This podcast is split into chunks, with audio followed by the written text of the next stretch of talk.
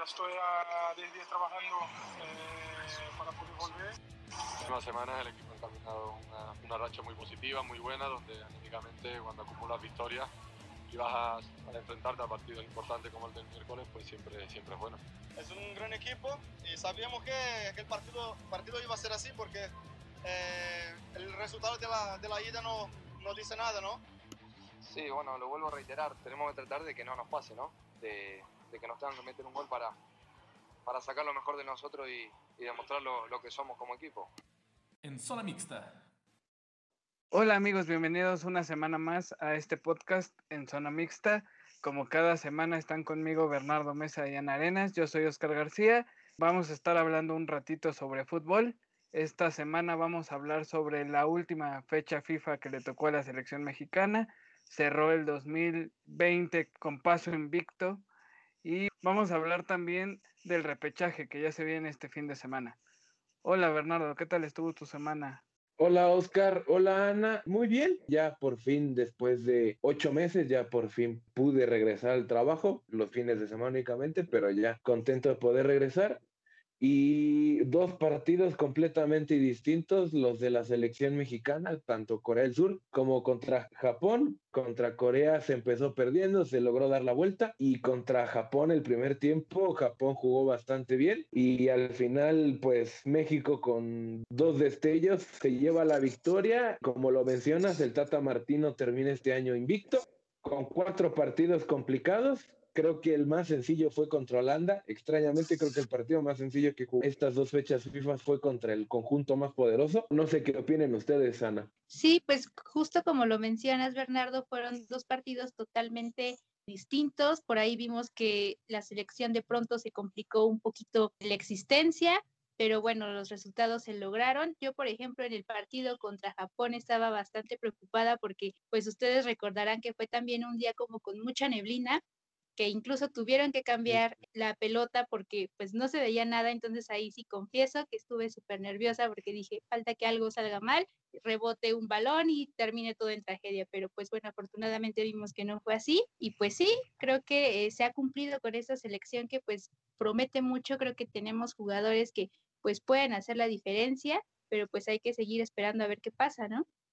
Sí, me parece que en cuanto a los números, la selección cumple la selección saca dos victorias de dos partidos. Tengo dos lecturas para estos partidos, una optimista y una, no sé si pesimista o más realista, pero vamos a empezar por lo bonito, ¿no? Lo bonito pues es que México, primero contra Corea, mereció ganar el partido porque estuvo encima todo el tiempo en una descolgada Huminson se va por la banda, manda el centro y Corea se va arriba en el marcador, un tanto injusto, pero al final México en menos de cinco minutos logra meter tres goles que ponen en calma ese partido, ¿no? Ya después viene otra, otro gol de los coreanos, pero ya se había eh, nivelado esto y a favor de, de México. Me parece que se sufrió un poquito más incluso que el partido que se vivió en Rusia 2018, ¿no? Sí, el partido contra Corea del Sur en el anterior mundial. México igual dominó, pero Corea no, no demostró mucho peligro como el, este último juego. Que independientemente de que haya sido un amistoso, se le vieron buenas cosas al equipo asiático y este partido yo creo que fue dependencia de Jiménez. Qué bueno que Jiménez es mexicano y no es portugués. Y pues a ver qué pasa en las eliminatorias de la CONCACAF para calificar al Mundial ojalá el Tata Martino no haga un chepo de la torre, ¿no? Sí, exacto. Y bueno, es que también vemos que pues ya en el segundo tiempo con estos ajustes que hizo el Tata y ya con la entrada de Antuna y de Orbelín Pineda, creo que sí marcaron la diferencia, ¿no? O sea, ellos como que llegaron a darle ese, ese sabor que faltaba, ¿no? Esa certeza que pues nada más nos lograba entrar la pelota, ¿no?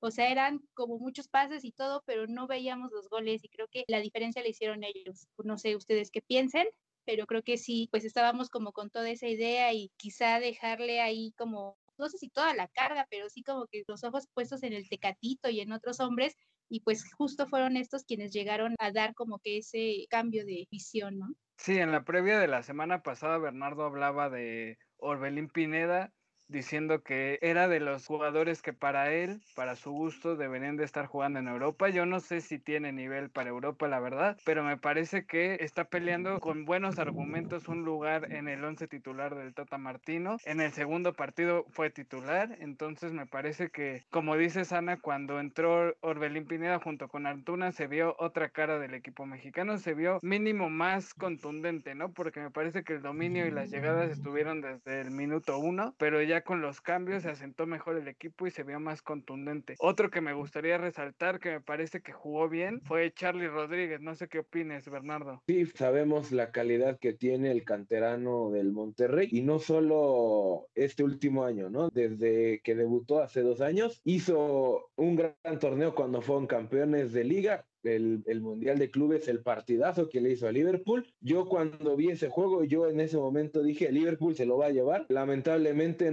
por la pandemia no, no ha podido salir de nuestro país, pero creo que también es uno de los futbolistas que podría ya estar en algún equipo de Europa. No te digo que el Real Madrid y el Barcelona, pero tiene un equipo que compita, aunque sea por puestos de torneos europeos, no que esté peleando el descenso, pero sí creo que Carlos Rodríguez es una de las estrellas que, va a tener México de cara al próximo Mundial y al del 2026, ¿por qué no?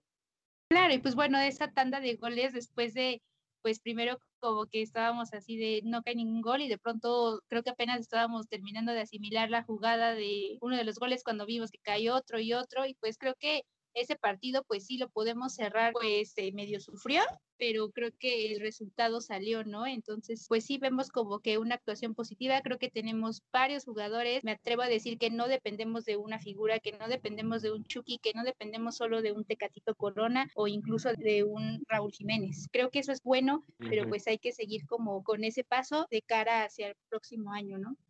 Sí, yo les decía que tenía dos lecturas para este primer partido. Una, pues más halagadora, que es la que acabamos de mencionar, y la otra es la que a mí me preocupó en su momento, que es saber que México pudo estar encima 10, 15 minutos y en la primera descolgada, pues no hubo solidez defensiva y nos clavaron un gol, ¿no? Eso a mí, en lo personal, me preocupó ver que México no estaba bien en la defensa. También hay que tomar en cuenta que fue Hugo González el portero y como se los había mencionado, me parece que está un escalón por debajo tanto de Talavera como de Guillermo Ochoa, ¿no? Guillermo Ochoa que termina siendo figura en el segundo partido. Sí, claro, sabemos que Hugo González es un buen portero, que no ha tenido el nivel que mostró cuando estaba en su primera etapa en Monterrey, ¿no? Hubo ese cambio entre Barovero y Hugo González, luego Hugo González regresó a Monterrey, que ya no regresó al mismo nivel que nos tenía acostumbrados cuando estaba en el América y cuando llegó a Monterrey, ¿no? Y, y, Ochoa sabemos que en la selección mexicana, sea o no sea titular en su equipo, ya sea aquí en México o en Europa, en la selección va a dar todo y se demostró una vez más y pues lastimosamente, como se mencionó en el programa anterior,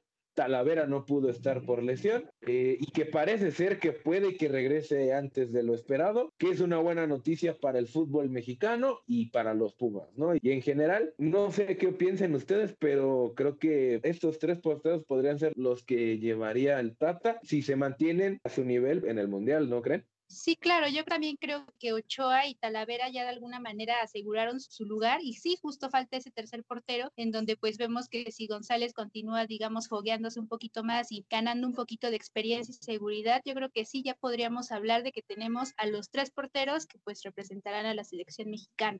Sí, yo creo que también ahí Cota puede estar peleando ese tercer lugar, pero bueno, habrá que esperar primero cómo se desarrollan las eliminatorias el próximo año y cómo nos vamos preparando como selección de cara a, Qatar, ¿no? Y me parece que hablando ya del partido contra Japón, ahí sí hicimos gala de el gran portero que tenemos que es Guillermo Ochoa y me parece que la defensa ahora sí se comportó a la altura y nos permitió seguir con vida después del primer tiempo en el que Japón dominó. Me parece que para el segundo puede ser que los japoneses se hayan cansado y fue donde México pudo aprovechar. También vinieron los cambios, volvió a ingresar Antuna y México primero con un gol a base de esfuerzo y después con un gol de Chucky Lozano se lleva este segundo partido. Sí, como lo mencionabas, con dos destellos de tanto Raúl Jiménez como el Chucky Lozano, México se llevó la victoria contra el equipo nipón, que el equipo japonés en el primer tiempo demostró un muy buen fútbol, ¿no? No tiene jugadores en equipos estelares como México en algunas posiciones, tiene su defensa, creo que está en equipos que normalmente pelean por no descender y demostraron un nivel futbolístico muy bueno,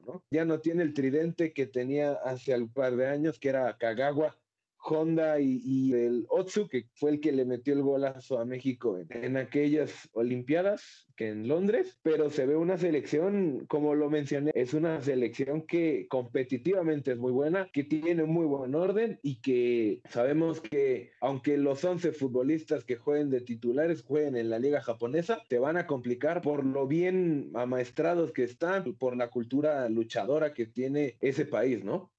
Sí, así es. Y pues bueno, ya como lo mencionamos, pues fue un partido de, pues digamos, victoria, pero también eh, la selección aquí un jalón de orejas, porque pues justo eso, ¿no? Veíamos que aquí creo que la figura del partido o el hombre del partido fue Paco Memo, que salvó con unas muy buenas atajadas, bastantes bolas que pudieron ahí ocasionarnos algunos problemas. Pero pues sí, o sea, yo ya al segundo tiempo ya vi a un equipo mejor parado, con un poquito más de ideas sobre lo que estaba pasando en el terreno de campo, en el terreno de juego, perdón, y pues bueno, ahí es justo lo que permitió eh, terminar este o permite terminar este 2020 pues invictos, ¿no? Ya es un saldo pues totalmente favorable pues para la selección en estas dos giras por Europa. También la buena noticia es que ya todos los jugadores regresaron, se sometieron a pruebas de coronavirus, todos salieron negativos y pues creo que ya lo que sigue de frente pues es pues seguir trabajando y pues para mantener ese nivel y mejorarlo, ¿no?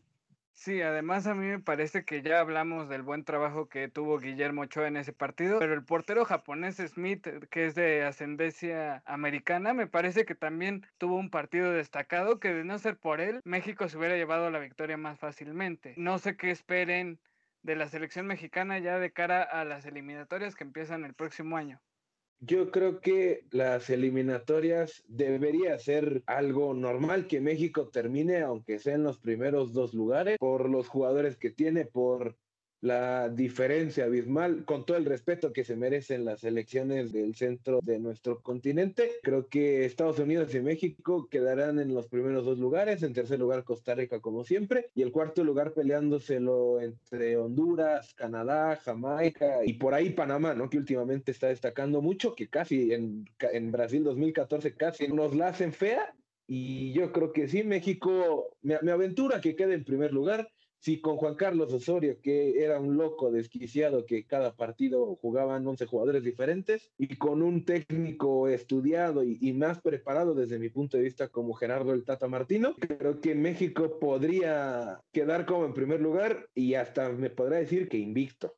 Sí, claro, pues yo creo que también este, pues hay que seguir trabajando, hay que ver muy de cerca a esos jugadores, quizá también no perderle la pista a aquellos que a lo mejor pudieran también ser en un futuro convocados por el Tata Martino y pues bueno, creo que podríamos concluir diciendo que pues el Tata ha aprobado el examen, creo que esta temporada de Invictos aunque sean partidos amistosos, pues le han servido mucho pues para ver con qué jugadores cuenta, a dónde hay que afinar un poquito más para mejorar y bueno, pues veríamos qué sucede más adelante, ¿no?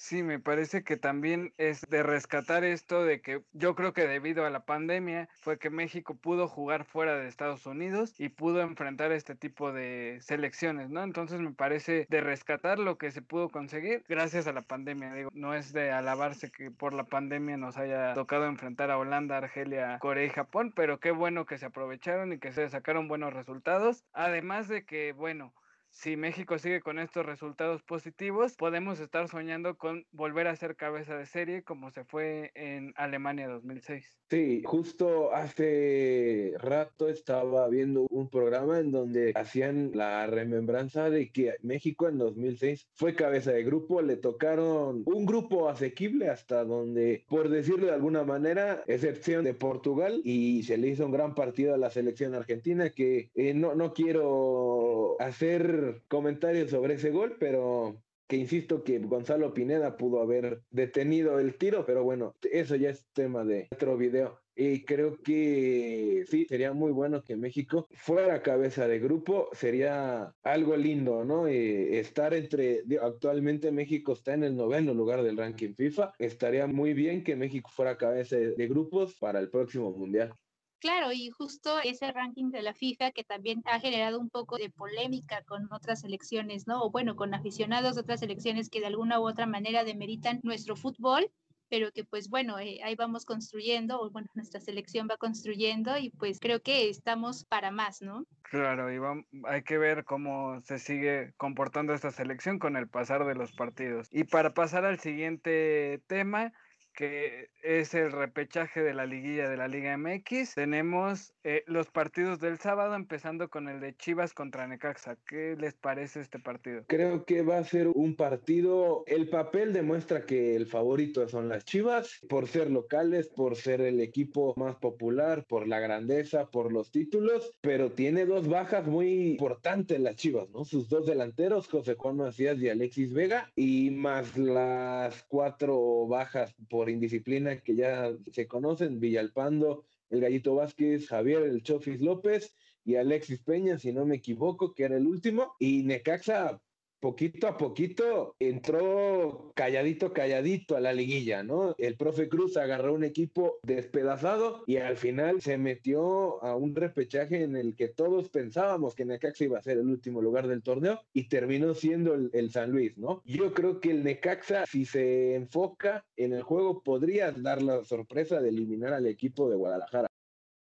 Sí, coincido contigo, Bernardo. Creo que todos casi, casi podrían ya estar asegurando el pase de Chivas pero pues sí, aguas, porque hay un descuido y Necaxa se la anda llevando. Aparte, creo que es uno de los partidos que más prometen, o al menos a mí sí se me hace muy interesante, justo por esta parte, ¿no? En donde pues vemos que Chivas podría llegar con todo ese favoritismo, pero pues no hay que fiarnos y no hay que minimizar el esfuerzo que pueden hacer los rayos de Necaxa. Entonces yo en este partido, en este juego, sí espero que el Necaxa salga pues triunfante, a ver qué pasa. Sí, yo me la voy a jugar a que los dos partidos del sábado van a ser en los que la visita puede dar la sorpresa, empezando por este Necaxa, que como ya mencionó Bernardo, las Chivas tienen muchas bajas. Recientemente la última de Vega, que en un partido amistoso se termina lesionando y se termina perdiendo el resto del torneo, ¿no? Entonces me parece que esas bajas le pueden empezar al Guadalajara si no se pone las pilas desde un inicio. La localía sin gente no es factor y podemos ver al Necaxa pasando a la liguilla, ¿no? y sabemos que el profe Cruz no ha tenido tanta suerte, pero pues ya logró ser campeón con un Atlante que muchos no esperaban que el profe Cruz le ganara una final al Tuca Ferretti, ¿no? Y para pasar al siguiente juego, el Santos contra Pachuca en la comarca lagunera, o el territorio Santos Modelo, ya, ya ni sé cómo se llama el estadio, pero es allá en el norte. Yo creo que este juego lo va a ganar el Santos por la razón de que Pachuca tiene 11 bajas por COVID, más las lesiones que ya venía arrastrando. Creo que el equipo de Torreón tiene un mejor plantel, pero bueno, sabemos que la liguilla es un torneo completamente distinto, ¿no, Ana? Sí, así es, Bernardo. Eh, vemos que aquí es como que prácticamente volver a empezar y ver eh, ahí quién puede ser como el rival a derribar, pero sí, eh, yo creo que el Santos puede llegar más lejos. ahí sí, en ese no tengo un favorito. Creo que ese partido se puede resolver incluso en penales. No sé tú qué pienses, Oscar, pero ahí sí no tengo un favorito. No inclino la balanza hacia ninguno.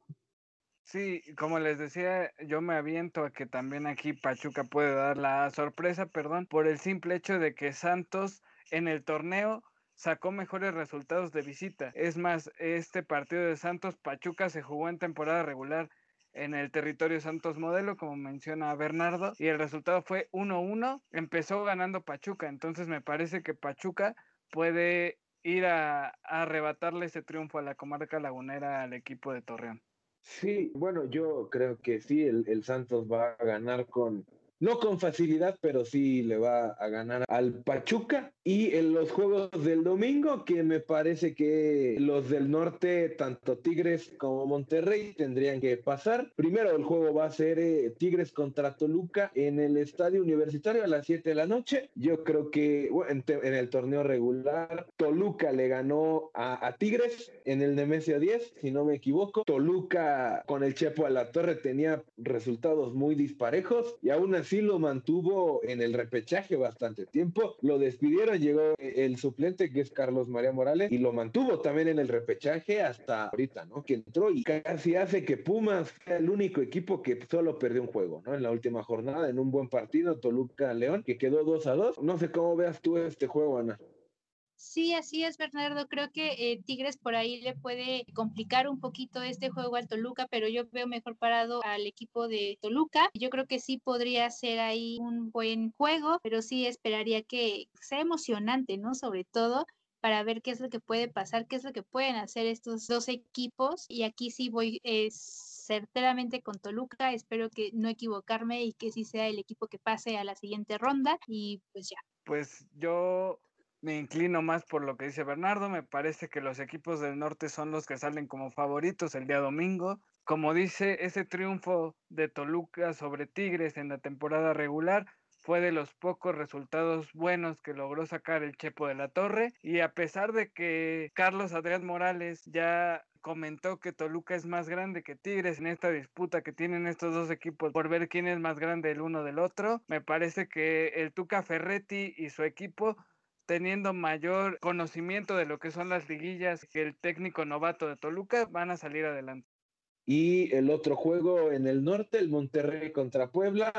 Creo que aquí Monterrey debería hacerse con la victoria porque va de local en el estadio BBVA a las 9 de la noche. Sabemos que el Puebla es un equipo que también es muy irregular, pero está Ormedios, ¿no? Está Santiago Ormeño, que si sale encendido le puede meter varios goles al Monterrey, ¿no?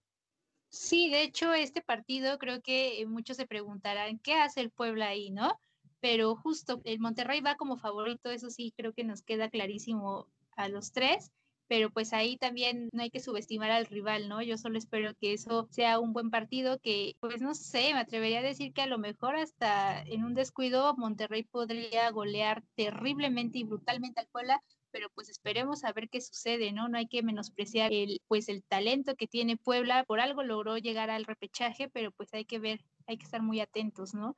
Eh, sí creo que, que Monterrey podría llevarse esa victoria, pero pues a ver qué pasa, ya veremos el domingo justo este me parece que es el morbo que generan estos partidos a un solo, bueno, estas eliminatorias a un solo partido. Ya lo vivimos el torneo pasado con la Champions, tuvimos varios resultados sorpresivos, entonces hay que estar preparados para varias sorpresas también en este repechaje de la Liga MX, me parece, aunque sí, me parece también que el Monterrey es muy superior al Puebla, pero este Puebla cuando se ha logrado colar a la, ya sea al repechaje en, en el pasado o a la liguilla por el título, ha dado buenos partidos porque es de esos equipos que no tienen nada que perder y todo que ganar ya que está entre los ocho mejores, ¿no? Bueno amigos, y ahora vamos a pasar al siguiente segmento de este programa que son ya las tradicionales recomendaciones.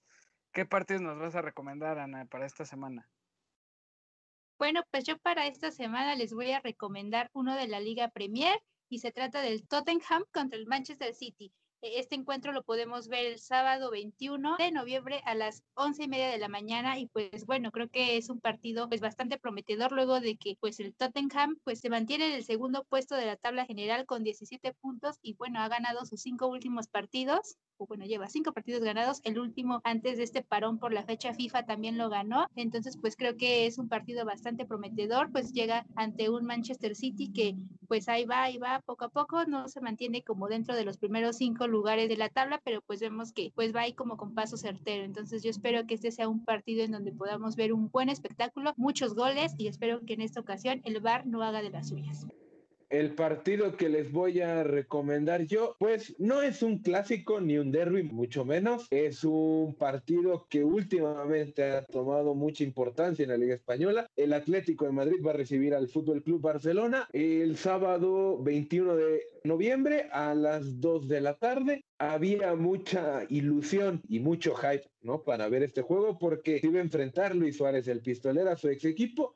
el cual no va a jugar por COVID. Tampoco va a poder jugar el recién traído del Arsenal de la Premier League, Lucas Torreira, porque también dio positivo a COVID. Va a ser un partido interesante porque el Barcelona sabemos que en liga está jugando fatal y el Atlético de Madrid ha empezado bien, está peleando esos primeros puestos. Vamos a ver cómo se enfrenta Griezmann a su ex equipo en esta temporada que tampoco ha empezado del todo bien y un Barcelona decaído por la lesión del jugador que mejor lo ha hecho este inicio de temporada que es Ansu Fati, que recién le hicieron un contrato y ya lo quieren renovar otra vez. No sé qué, qué locuras hace el Barça en la directiva, pero va a ser un buen juego porque casi siempre son buenos partidos y recordar que el Atlético de Madrid en los últimos años ha sido un rival muy complicado para los culés. Recordamos esa liga en la que el Atlético de Madrid le arrebató ese título a minutos finales y ojalá el Cholo, sabemos cómo juega el Cholo, pero ojalá sea un buen juego, ¿no? Sí, son dos partidos muy interesantes. Por el lado de Ana tenemos el duelo también entre Mourinho y Pep Guardiola que es añeja esa rivalidad, ¿no? Entonces va a ser un capítulo más de esa rivalidad. Y como mencionas, me parece que el Barcelona se está jugando muchísimo en este partido, entonces esperemos que sean buenos partidos los dos. Yo les voy a recomendar otra vez un partido del Napoli.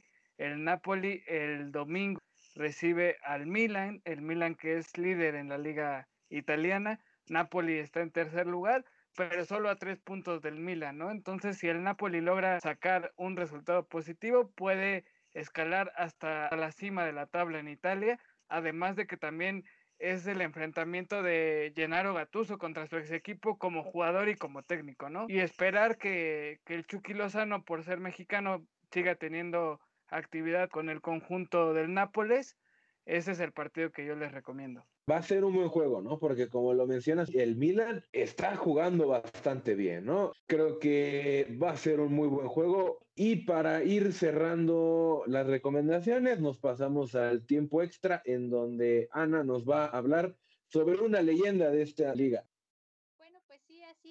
En esta ocasión yo les voy a platicar sobre un jugador que pues a título personal admiro y que además pues en esta semana estuvo de manteles largos, ¿no? Se trata de Gianluigi Buffon, quien pues además pues en días recientes celebró o cumplió 25 años de su debut como jugador profesional y pues bueno, es que en el 1995 militaba con el Parma, que fue aquel club que le dio la oportunidad pues para poder debutar y, y seguir como que en este camino futbolístico, ¿no? Gianluigi tenía 17 años pues cuando hizo su debut justo contra el Milan. En aquel encuentro pues logró mantener su portería con cero goles y pues fue bastante eh, emocionante, ¿no? Para él vemos que después de jugar con el Parma pues ya pasó a, a ser un jugador de la Juventus, a pesar de que muchos clubes estaban como que detrás de él y se interesaban por sus buenas actuaciones y por su buen juego, pues Buffon decidió ir a, la Juventus, ¿no? En aquel entonces esa transacción se cerró por 54 millones de euros, una cifra que pues en aquel momento pues era récord, ¿no? Porque era bastante dinero pues por un portero, pero pues bueno, vemos que ya actualmente las cifras se han cambiado y todo y pues hemos visto que hay jugadores por los que pagan cantidades brutales. Gianluigi ha tenido muchos logros importantes en su carrera, muchos a nivel selección también. Podemos recordar aquel Mundial de Alemania 2006 en donde pues Italia se coronó pues tras vencer a Francia, ¿no? Entonces eh, pues esa fue una época pues digamos dorada de aquella generación de jugadores que pues hicieron bastante buen trabajo y bueno, ya después Buffon lo vimos como un gran capitán de la Juventus. Eh, vemos que pues el Piero, ¿no? Una vez que, que ya pues el Piero ya eh, deja ese gafete de, de, capitán, lo toma Buffon. ¿no? Obviamente tras el retiro de Del Piero. Y pues bueno, ya eh, vemos que tuvo muchos buenos momentos con este equipo. Buffon se ha, ha, destacado por ser uno de los cuatro jugadores que pues pueden presumir que tienen participación en cinco mundiales. Uno de ellos, pues, fue, recordarán su, su trabajo en Brasil, en Francia 98, en Corea, Japón 2002, en Alemania 2006 y, por supuesto, Sudáfrica 2010. Eh, todas ellas, pues, fueron de manera consecutiva.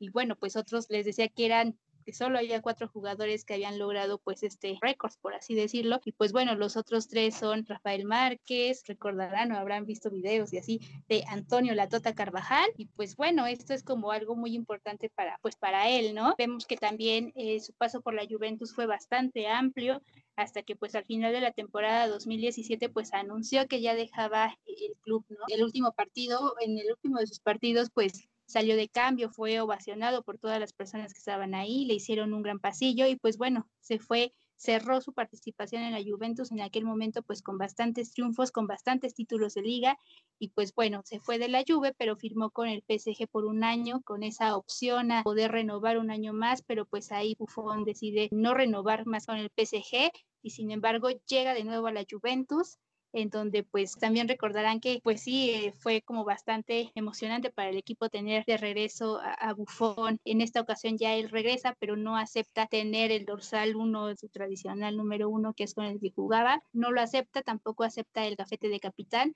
pero pues vemos que ha sido una gran trayectoria de Buffon, ¿no? Y bueno, pues también creo que considero que a Buffon lo único que le falta es pues levantar esa, esa orejona, ¿no? Que ya vimos que estuvo pues muy cerca casi casi de lograrlo en 2017 en aquel partido frente al Real Madrid, en donde pues la Juventus eh, cayó cuatro goles a uno. Y también ya hablando un poquito de algún momento especial de este jugador, pues es en aquel pues controversial caso en donde la Juventus pues se vio ahí como que en el ojo del huracán y que tuvo que descender a la Serie B y pues bueno vimos que fue un, un Bufón, un Alessandro Del Piero, un Mauro Camoranesi quienes se mantuvieron leales al equipo. Entonces pues sí, este tiempo extra, pues ya hablamos de Bufón y pues lo mismo, si alguien tiene algún dato curioso o interesante que pues no hayamos mencionado por tiempo, pues es bienvenido a que lo pongan en los comentarios.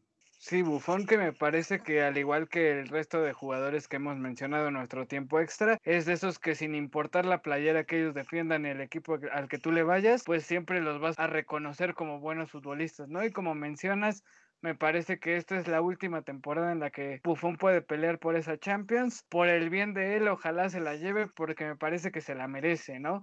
Sí, Gianluigi Buffon es uno de los mejores porteros de la historia. Muchos lo consideran el mejor portero de la historia por la razón de que en estos 25 años de carrera, por lo menos 15 se, mantuvo en los mejores 5 porteros del mundo, ¿no? La Champions League se merece un Buffon y como dijo Ana, estuvo cerca de conseguirlo en dos ocasiones contra el Barcelona y contra el Real Madrid.